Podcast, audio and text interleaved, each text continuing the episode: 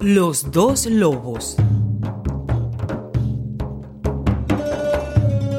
Un anciano cherokee llamó a su nieto y le hizo esta confidencia. Escucha, muchacho. Dime, abuelo. Una batalla se está dando dentro de mí. ¿Cómo?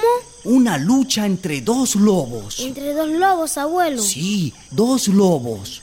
Uno es malo, es envidioso, arrogante, mentiroso, avaricioso, resentido, soberbio. ¿Y el otro, abuelo? El otro es bueno, es generoso, es sencillo, compasivo, dice la verdad, es honesto y amante de la paz. ¿Y cuál de los dos lobos ganará la pelea, abuelo?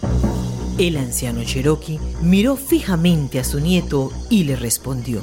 Aquel al que yo alimente. Where I'm the waiting for. 21 de septiembre, Día Internacional de la Paz.